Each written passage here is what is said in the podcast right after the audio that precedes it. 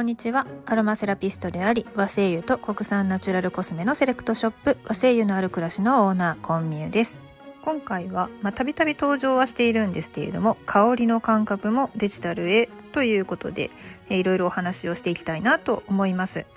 皆さんね、この和製油のある暮らしにお問い合わせをよくいただくんですけれども、あの実店舗はないんですか？というお問い合わせなんですね。で残念ながら、まあ、今のちょっと生活スタイルとか、まあ、住んでいる土地の近くにですね店舗を借りようとすると結構な費用がかかってくるということで今実店舗は持たずにオンラインのみで、えーまあ、お店を開設している状態なんですけれどもそうすると、まあ、お客様の方から何が困るかっていうと本物の香りを試して嗅ぐことができないということなんですよね。でそれについてはもう私もいろいろと悩まされており、まあ、オンラインショッピングでね香りのものを買うって試せないし、ね、服だと見た目で選べるじゃないですか。で、メイクもなんとなくその動画を見ていて、あ、こんな風になるんだなっていう仕上がりが予想できるんですけど、味もね、こう美味しい、な、なんとかみたいな味っていうので、割と予測がつきやすいというか、まあ、その中でですね、香りを、香りは届かないんですよね。で、今までその自分が嗅いだことのない香りが多いわけなんですよね。精油っていうのは。身近にある植物の香りをそんなに嗅ぎ分けてね、これはこの植物の香りだって言える人ってすごく少ないと思うんですよ。まあ、お花の香りとか果物の香りだったらまだまだわかるんですけど、葉っぱの香りとかね、木の香りわかるわけないでっていう感じですよね。で、それで、まあ今、お試しセットっていう形で、まあ、10種類の小分けした和製油をまあもうね返金保証もつけてでしかも格安価格でお試しでっていう形でご提供してるんですよね。うんまあ、それを書いていただいたお客様によるとやっぱりその一度に10種類の香りあこんな香りだったんだっていうのであのすごく比べられて楽しかったとかお気に入りの香りはこれだったみたいなのが見つかってであのすごい口コミをね書いてくださるんですよ。でもこれがまあ1本丸々の精油をオンラインで買おうとすると1本あたり少なくとも1,000円以上はかかってくるものですよね。でそれをまあ買っていざ届いて開けてみたら自分の好みの香りと違っていたっていうのはとっても悲しいお買い物体験になってしまってその後なんかなかなか買ってくれないかもと思って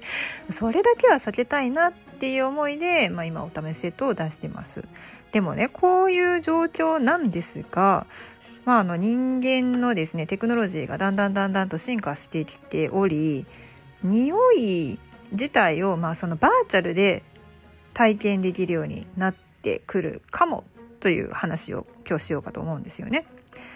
で合成してその本来天然の香りを出すことは難しいけれどもだから天然の香りを出すとそのもの自体をまあ持ってきて目の前で嗅がせるっていうのは難しいけれどもそれと同じような香りを合成香料で作って香りを出すっていう装置についてはもう開発済みなわけですよね。でまあまあ私たちが食べてるような食べ物の中でも、まあ、バナナ風味とかいちご風味とかオレンジガムみたいなあ言っちゃったそうそういう感じのねものが結構多いですよね。あれは本物の果物を噛んでいるわけではないけれどもそれっぽい味と香りがするように香料が入れられているということです。皆さんご存知の通り鼻つまんじゃったら味がわかんないっていうねこの香りっていうのはすごくまあ食欲を左右したりですとか自分にとってそのすごく経験で占めるところが大きいわけですよね。ですから、まあ、このそのものの本当は香りを共有することができたらつまり遠隔で体験することができたらいいなというお話です。まあ、まずその現代の、ね、現在の段階ですよね。この香りを、ま遠隔で共有するわけではないけどなんとなくそれっぽい香りを出す装置というのはまあいろんなところにあるっていうお話を今しました。で代表的なところで私がいつもま楽しみにしているのが映画の MX4D なんですね。で、これはあの映画に合わせて、まあ、椅子がですね、特別な椅子になっていて、振動が伝わってきたり、あと前からお水がですね水が噴射されて飛んできたり風がビューッと吹きつけられたりあとは座席のところから香りが出てくると、まあ、合成香料なんですけれどもでそれで、まあ、より臨場感を持って映画を見るのを楽しめるというのが MX4D でまあまあなお値段がするんですよ。まあ、画像も 3D になってることもあって 3D メガネ代とか入ってのプラス2000円ぐらいかかるのかな。でそれで今回はですねなんとあのゴジラマイナスワンをですね MX4D で見てきました。が がなんですよ。あの今回のこの東宝さんが作ったね国産ゴジラですよ。国産ゴジラの第50作目なんですがこのゴジラマイナスワンに関してはなんと MX4D であるにもかかわらず 3D ではないっていうねその 3D で楽しむ映画じゃないんだぞっていうのを、まあ、知らずに予約をしておりました。まあ、えー、3D じゃないんだとは思ったんですけれどもあのまあはっきりと言えることはあの全然 3D じゃなくてもめっちゃ怖いんであの皆さん張り切って 覚悟して見に行ってくださいっていうとこですね。多分ね、ジュラシックパークを 3D で見るよりも、ゴジラマイナスワンを普通に 3D じゃなくても見たら怖いっていうような映画でした。まあ、今すごい評判になってますけれどもね。で、毎回毎回私は、えー、MX4D でいろんなこういうアクション系の映画を見るようにしてるんですね。ですが、えっ、ー、と、ゴジラ対キングコングですね。ハリウッド版のゴジラ対キングコングを見た時は、ゴジラの匂いってどんなんやねんって思って見に行ったんですよ。で、そしたら、ゴジラが登場するシーンっていうのは、大概焦げ臭いような匂いがしてました。なんで焦げ臭いんやろうなって思ったんですけど、まあしょうがないですね。ゴジラが現れる時っていうのは大概建物が破壊されてるんですよね。建物が破壊されて、まあちょっとこう何かが燃えてるような匂いっていうのが、まあ、ゴジラが現れる時の匂いなのかなっていうふうに思いました。これまあ不思議なんですけれども、そのゴジラが来るぞ来るぞっていう時にすでにやっぱりこの匂いがしてるんですよ。まあ、それでちょっとこうね、見ている観客の人たちに、あ、来るっていうね、臨場感を持たせようとしてるのかな、と、タイミング的にね、思いました。でも今回のゴジラマイナスワンに関しては、匂いがですね、ほぼない状態。だからもしかすると本当に、本当に香りっていうのはなかったんじゃないかなってちょっと思ってます。あの、その代わりなんですけど、水噴射と衝撃はすごかったです あのー、今までの映画、例えば、えっ、ー、と、トランスフォーマーの新しいやつ、ビースト覚醒ですね。これを MX4D で見た時は、まあ、3D だ、3D メガネもあったんで、感じなかったのかもしれないんですけど、まあ、顔面に水噴射が直接かかってくるってこんなすごいんかっていうのを今回のゴジラで初体験したっていう感じですね。で、MX4D で見たそのトランスフォーマーに関してはその衝撃っていうのは何て言うかうん車の座席に、えー、マッサージチェアが搭載されたっていうような感じの衝撃でした。まあ、トントントントン気持ちいいわっていうような感じですね。あの車ってこうエンジンがかかずっとかかっているような状態なので2時間ぐらいずっとマッサージチェアに座ってるっていうような感じだったんですけど今回のゴジラに関しては、えー、まあ船とか乗り物の感じももちろんあるんですけど、えっ、と足元に注目して見ていただきたいなと思います。あ今回がだいぶなんか香りの話からずれましたね。ちょっとここはカットして、えっ、と、まあ、ゴジラでの匂いがなかったっていうね、ちょっと残念なお知らせです。これが本当にあったとしたら、あの、ゴジラの匂いっていうのは何なんだろうなっていう私の長年の疑問がちょっと解けてきたんじゃないかなと思ったんですけど、まあ、彼は水トカゲ、まあ、海トカゲか。海トカゲが変化したものの古代生物がさらに変化したものなのでまあ想像してね香りを作るチームっていうのはものすごく研究しないと難しかったんじゃないかなと。そんなことまでちょっと予算が回らなかったっていう風な気がします。あのもしクラウドファンディングとかされてゴジラの匂いを再現せよっていうプロジェクトが立ったら支援しようかなって思います。はい。でこれがこの現状今のね2023年の現状の段階です香りをね共有するという段階には行ってません誰かが作った香りを、まあ、自分が直接嗅ぐことによって自分の感覚で、えー、確かめるというようなのが現状ですがこれだとあの本当の香りを遠隔で経験していただくっていうのは実際に物がないとやっぱ無理なんですよね。でこれだとなかなかまあ今の私のオンラインショップでですねこの香りがいいんですよってどれだけ言ったところでやっぱサンプルを送らないとダメだということになってきます。ねまあだからあんま変わんないんですよ。変わんないんですけど、えー、と今回図書館でたまたま見つけたあの常々面白いなって思っていた方の本なんですがあの玉木恵美さんという今今なのかな？早稲田大学理工学術院特任准教授をされている方なんですけれども、えー、この方は私は初めて見たのは「セブンルール」だったかな？テレビ番組の。であれに出ててなんて面白い人なんだと。ま、身体の感覚共有についてずっと研究をされている方なんですけどこの方が書かれた「え、ボディシェアリング身体の制約なき未来」という本がですねまあ難しいすごく難しいえっと文系の私にとってまあ聞いたことないような、えー、単語もいっぱい出てくるんですけれども、えー、すごくその理工学部ね理工学に関してのまあ著述なんですけれどもとても概念的なことを、えー、いろいろと書かれています。でその中からちょっと一つ紹介したいなと思っている面白かったものをですね ちょっと、うん、私は皆さんにちょっと伝えたい。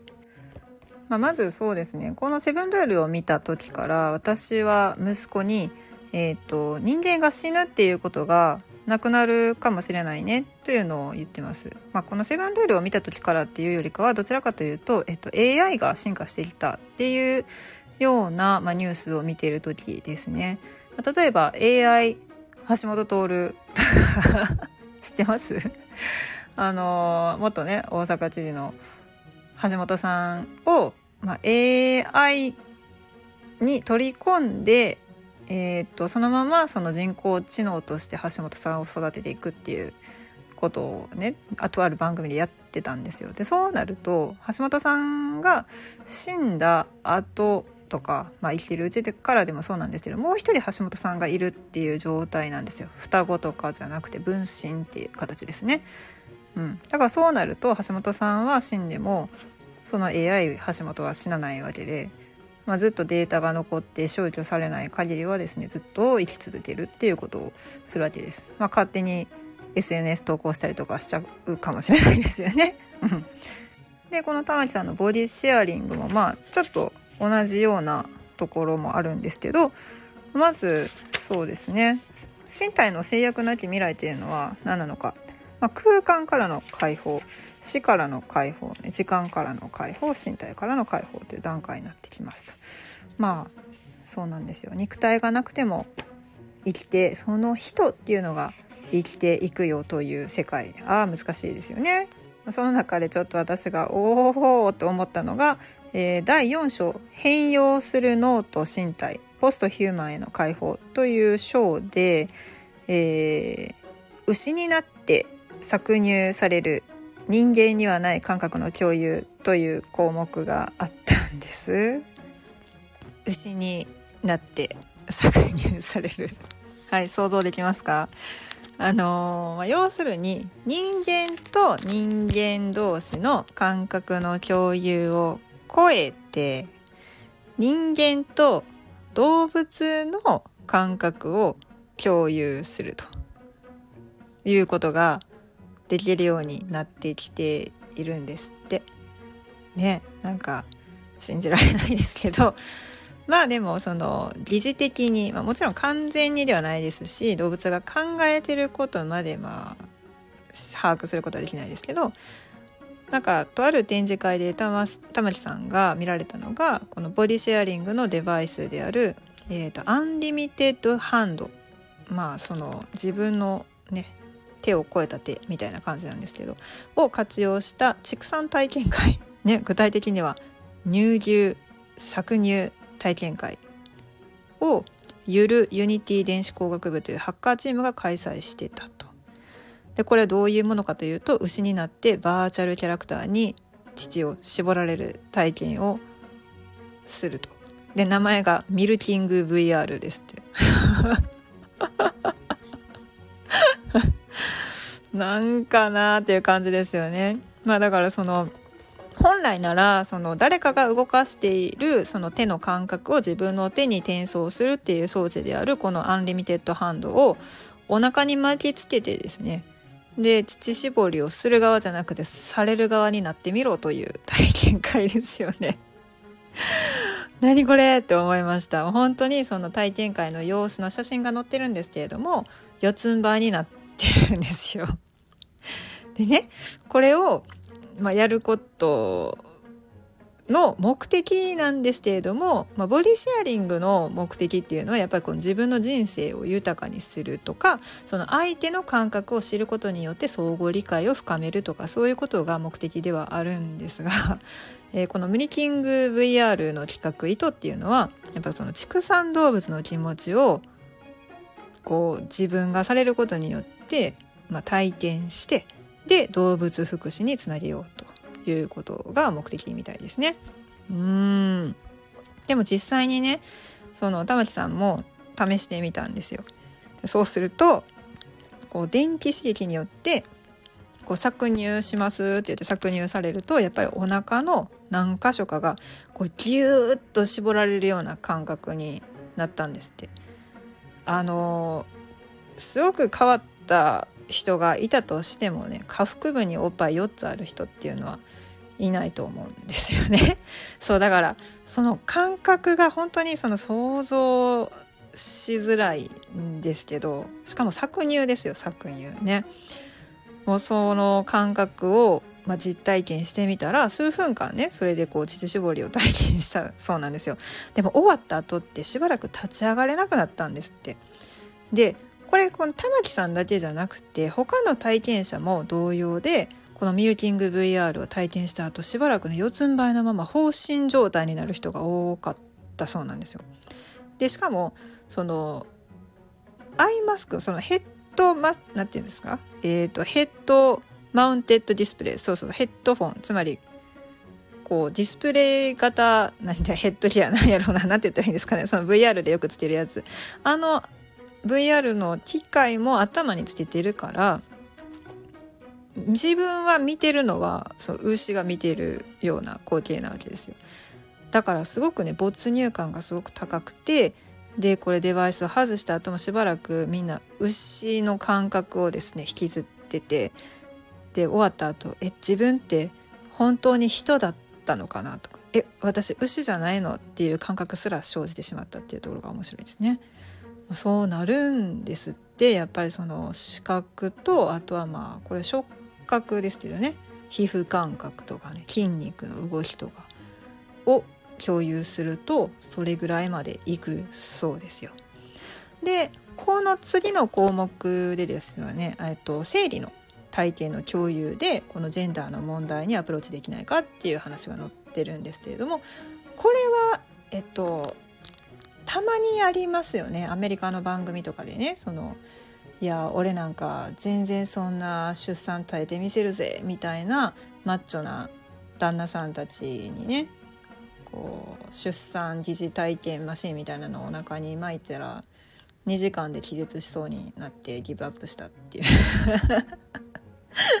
参考までに私の出産の時間そうですね陣痛始まってからは多分17時間ぐらいだったかな。うん、です。まあこれがこういうのがどんどんどんどんその身近になっていくといわゆるそのジェンダーの問題でねその生理痛がしんどいとか出産痛いとかしんどいっていう感覚をまあ共有してもらえてでこんな大変なんかっていうのを身をもって体験しないとそもそもやっぱりその共感力の低い男性脳主体男性脳がま主な男性陣にはなかなかその全く体験することができないものだから理解することがそもそも難しい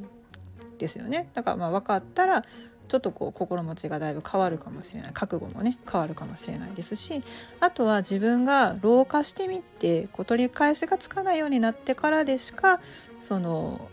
老化した後の自分の高齢者の気持ちなんていうのは若いうちからは経験できないわけなんですけれどもそれを前もって体験することで高齢者のケアに生かすことができるとかねそういうことができるかもしれません。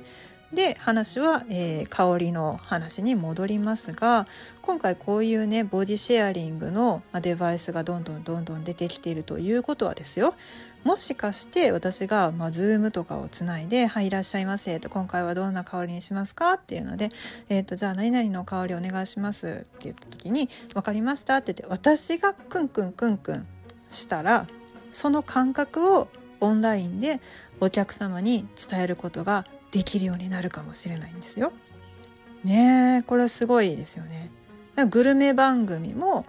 見ているうちにちょっとこう今のテレビの D ボタンみたいなやつをねピッて押した後にこうウェアラブルのデバイスをつけてですよそしたらちょめっちゃ美味しいねんけどっていうラーメン食べられたりとかねするかもしれないわけですよ。はいまこれはどれぐらい遠い未来の話か近い将来なのかはわからないですけれどもまあいわゆるその筋肉を動かすっていうような体験っていうのはもうすでにそういうふうに、えー、できてるわけです。で、えっと、それを、えー、データをログしておいてそのログから何回も何回も同じ経験を誰かにシェアすることができるってわけですね。つまりあれですよもうまあ、ツイッターって言っちゃいますけど、まあ、X ね。旧ツイッターでもうこんな経験してめっちゃ絶叫マシンめっちゃ怖かってんけどっていうのをまあインスタグラムとかツイッターとかにシェアできる時代が来るんですよね。めちゃくちゃ面白くないですか？でもそんなんなったらどうなるんやろ？って思いますね。はい。今日はすごく長くなってしまいましたが、まあこういう面白い未来が来るんだなっていうのが、まあ、だんだんだんだん現実味を持って、まあ、迫ってきたなと思っています。で、なかなかこの五感の感覚ね、視覚、聴覚、えー、嗅覚味覚触覚の中でも嗅覚っていうのは一番最初に発達してきている能力のはずなんですけれどもまあ、それがゆえになのかもしれませんなかなかこのデジタルで再現することが難しい感覚となっておりますだからこそま生の体験っていうのが今すごくあのとても大事になってきているんですがこういった香りのですね何だろう疑似体験とか感覚を共有するとかっていうのができるようになるともっといろんなことができる、まあ、可能性が広がっていくんじゃないかなと思いました。今のところね2023年の現在においてはこういう感覚共有で嗅覚を、ま、共有するっていうことはなかなか難しいのでまあ私が最終的に言いたいことはあの迷ったらお試しセットを買ってみたりですとか、まあ、声優は小分けして販売してますのでちょっと試してみたいなっていう時はあの小分けの瓶に入れたものをね販売してますので気軽にお問い合わせいただければなと思っております。以上和製油とえー、国産ナチュラルコスメの専門店和製油のある暮らしのオーナー小宮でした。